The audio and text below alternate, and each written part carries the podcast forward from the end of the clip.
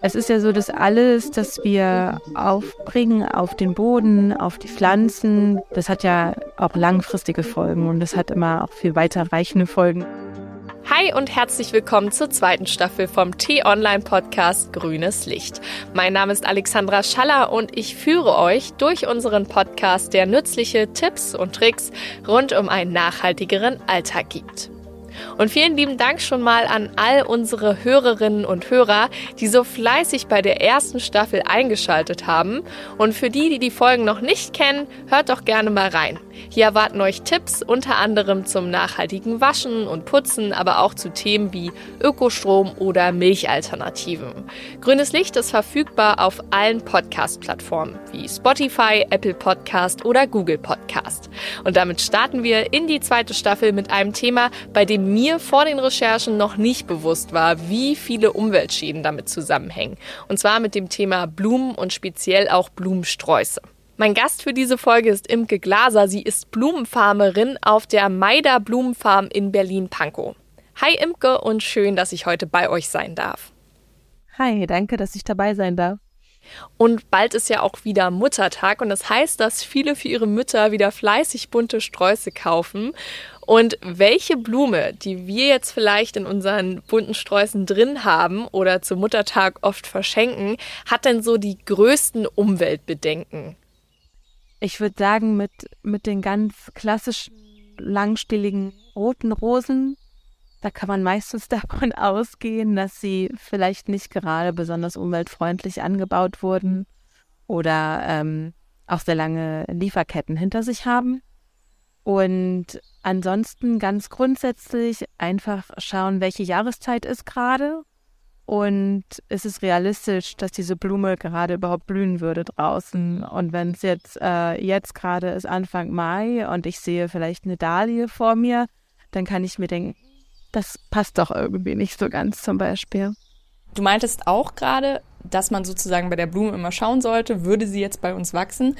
Aber kann man denn sonst noch nachvollziehen, ist diese Blume, die ich jetzt hier in diesem Geschäft kaufe, auch wirklich ethisch produziert und auch irgendwie umweltbewusst produziert? Gibt es da noch irgendwelche Faktoren?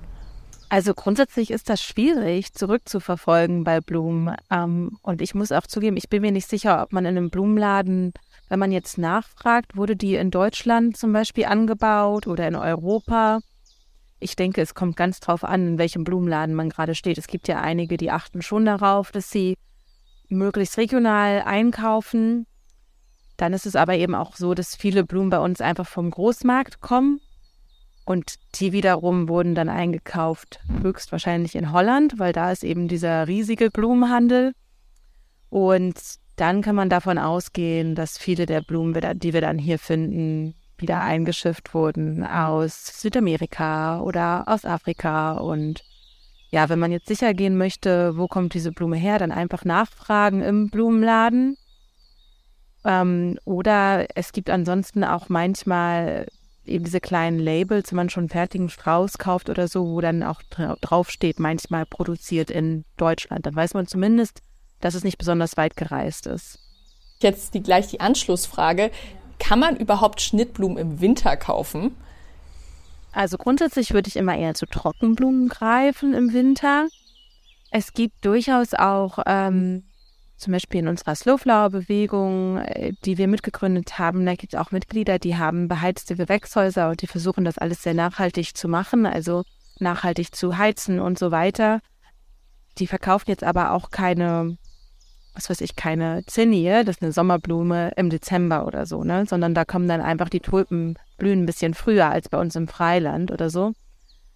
Aber ich würde sagen, grundsätzlich ist es immer eine gute Idee, im Winter eher nach Alternativen zu suchen. Blühende Zweige oder eben Trockenblumen oder vielleicht auch Zwiebelpflanzen, also die eingetopft wurden und dann hat man sie drin und dadurch treiben die früher aus oder so.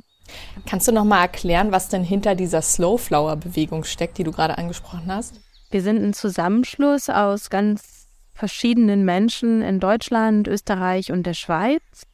Und das Ganze hat 2019 begonnen. Da waren wir mit sieben Menschen, haben wir uns getroffen, haben irgendwie zusammengefunden über äh, soziale Kanäle, über Social Media und waren einfach Leute, die entweder schon mit Blumen gearbeitet haben oder mit Blumen arbeiten wollten. Also zum Beispiel mein Mann und ich waren zu der Zeit auf der Suche nach einem Feld zum Anbau und wussten aber schon, dass wir gerne in den Schnittblumenanbau gehen möchten.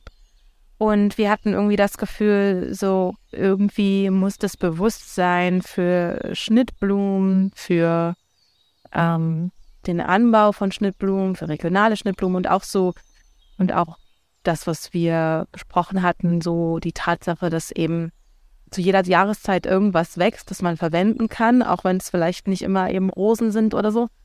Wir wollten einfach so ein Bewusstsein für schaffen und dann haben wir uns zusammengeschlossen und seitdem ist die Bewegung gewachsen auf über 140 Mitglieder und es ist halt einfach ein Zusammenschluss aus, aus Menschen. Es ist quasi einfach ähm, der Versuch, auch eine eigene kleine Lobby aufzubauen. Ne? Also einfach ein bisschen mehr Aufmerksamkeit auf, auf den regionalen Anbau zu lenken. Und ihr achtet ja auch bei euch darauf, habe ich auf der Website gesehen, dass ihr keine Pestizide verwendet, keine Herbizide verwendet oder mineralischen Dünger. Was ist denn da jetzt tatsächlich der Unterschied? Ein Pestizid ist ja, ich sage jetzt mal ganz polemisch ein Gift, also ne, man, eine Chemikalie, die man nutzt, um Schädlinge loszuwerden. Und ein Herbizid ist das gleiche für, für Unkraut. Genau, also wenn man jetzt spritzt, damit man bestimmte Unkräuter eben nicht mehr wachsen hat. Wie beeinflussen denn solche Mittel auch das Wachstum der Pflanzen und auch die Natur? Also, dass wir uns dafür entschieden haben, ohne anzubauen, das war nie, das war keine bewusste Entscheidung, das war einfach klar so, das war einfach so, ja, natürlich wollen wir das nicht. Und es ist ja so, dass alles, das wir aufbringen auf den Boden, auf die Pflanzen, wenn es eben, selbst wenn es natürlicher herkommt, ist, aber natürlich besonders, wenn es eben sowas ein starkes Mittel ist, das hat ja auch langfristige Folgen und das hat immer auch viel weiter reichende Folgen, als wir, glaube ich, oft sehen können.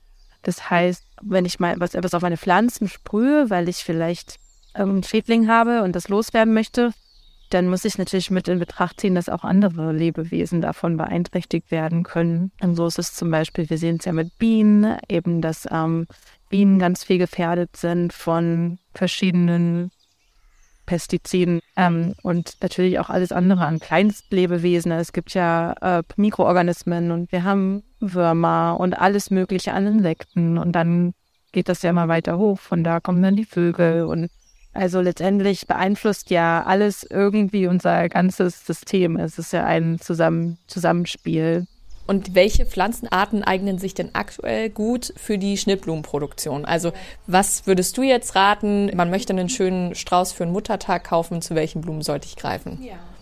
Also es kommt ein bisschen drauf an, wo man in Deutschland ist. Wir sehen das, also wir sind ein bisschen später dran als jetzt in Süddeutschland. Bei uns sind jetzt gerade die Tulpen in voller Blüte und es ist auch von Jahr zu Jahr anders. Jetzt sind wir ein bisschen später auch nochmal als letztes Jahr. Aber ansonsten die Tulpen wir haben jetzt noch keine Ranunkeln und Anemonen. Die möchten wir in der Zukunft auch noch gerne anbauen, aber die werden jetzt zum Beispiel auch schon in der Blüte. Die Narzissen verabschieden sich gerade so langsam, aber wir haben ganz tolle Narzissen auch, die ähm, nicht nur so knallgelb sind, wie man es kennt, sondern auch in Pastelltönen und so weiter und ganz besondere Sorten. Da gibt es auch noch einige. Ansonsten, ich schaue jetzt gerade aufs Feld. Wir haben kleine Märzenbecher zum Beispiel. Da muss ich sagen, ich bin mir nicht sicher, wenn die in der freien Natur wachsen, ob die geschützt sind. Wir haben sie im Anbau. Ansonsten, ja, die Tulpen jetzt vor allem so die Hauptsaison. Und nochmal jetzt auf die Rosen bezogen, über die du am Anfang gesprochen hast. Du meintest ja, dass man in den meisten Fällen von denen eher die Finger lassen sollte. Wann wäre denn die beste Zeit, um in Deutschland regional Rosen zu kaufen? Ja, genau. Also Rosen ist jetzt halt einfach nur so ein gutes Beispiel, ne, weil wir, glaube ich, auch alle das kennen. So, aber man schenkt irgendwie rote Rosen oder so bin ich auch aufgewachsen. Das war einfach immer so dieses Gefühl, Rosen sind einfach immer da. Ähm, die natürliche Blütezeit von Rosen, Juni, Juli. Dann würde ich bisher erstmal sagen, also am besten noch Finger weg von Rosen. Es gibt viele andere Blumen, zu denen man jetzt eher greifen könnte und die dann auch hier in Deutschland gerade schon blühen, wie beispielsweise Tulpen. Hättest du denn noch einen Geheimtipp, welche Schnittblume am längsten hält und deshalb besonders gut zu verschenken ist? Also äh, Tulpen halten sich halt super. Und Tulpen reisen auch total gut. Also ich, äh, Muttertag ist das einzige Mal im Jahr, dass wir unsere Blumen auch verschicken.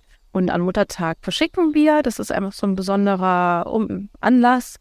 Und die Tulpen, die kommen nach der Reise, sehen die erstmal ein bisschen traurig aus. Man stellt sie zwei Stunden in Wasser. Ich gebe dann immer ein bisschen Zucker und ein bisschen Zitronensaft mit ins Wasser. Und danach stehen die super, erholen sich und die halten dann locker 10, 14 Tage in der Vase. Und hast du sonst noch einen Hinweis für die kommende Blumensaison für unsere Hörerinnen und Hörer, den du vielleicht jetzt noch nicht loswerden konntest? Zu sehen, dass ein Blumenstrauß, wie wir ihn so ganz klassisch kennen und so bunt, ganz klassisch gebunden und auch sehr voll, dass das vielleicht gar nicht immer sein muss. Das ist auch einfach manchmal ein blühender Zweig oder halt eine besondere Blume, die man auf der Wiese gepflückt hat. Natürlich darf man jetzt nicht einfach losgehen und alles abernten, was man findet, alles im Rahmen.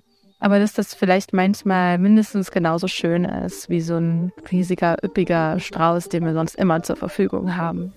Vielen lieben Dank, Imke. Das hat mir als Käuferin auch total geholfen. Und ich habe bei meinen Recherchen auch herausgefunden, dass es immer beliebter wird, Blumen direkt mit Wurzel zu verschenken. Das heißt, man kann sie dann eine Weile lang in der Vase stehen lassen und danach dann auch direkt einpflanzen. Dann hat man natürlich das meiste von der Blume. Ich danke dir, Imke, dass du dir die Zeit genommen hast. Ja, sehr gerne. Vielen Dank, dass du da warst. Und falls euch diese Folge von Grünes Licht gefallen hat, dann vergesst nicht, den Podcast zu abonnieren. Das geht über Spotify, Google Podcast, Apple Music oder über YouTube. Und folgt uns doch auch gerne über Instagram. Unser Kanal heißt Grünes Licht Podcast. Und wenn ihr Anmerkungen oder Kritik habt, dann schreibt uns auch gerne an podcasts.t-online.de oder schreibt uns direkt über Spotify. Tschüss und bis zur nächsten Woche.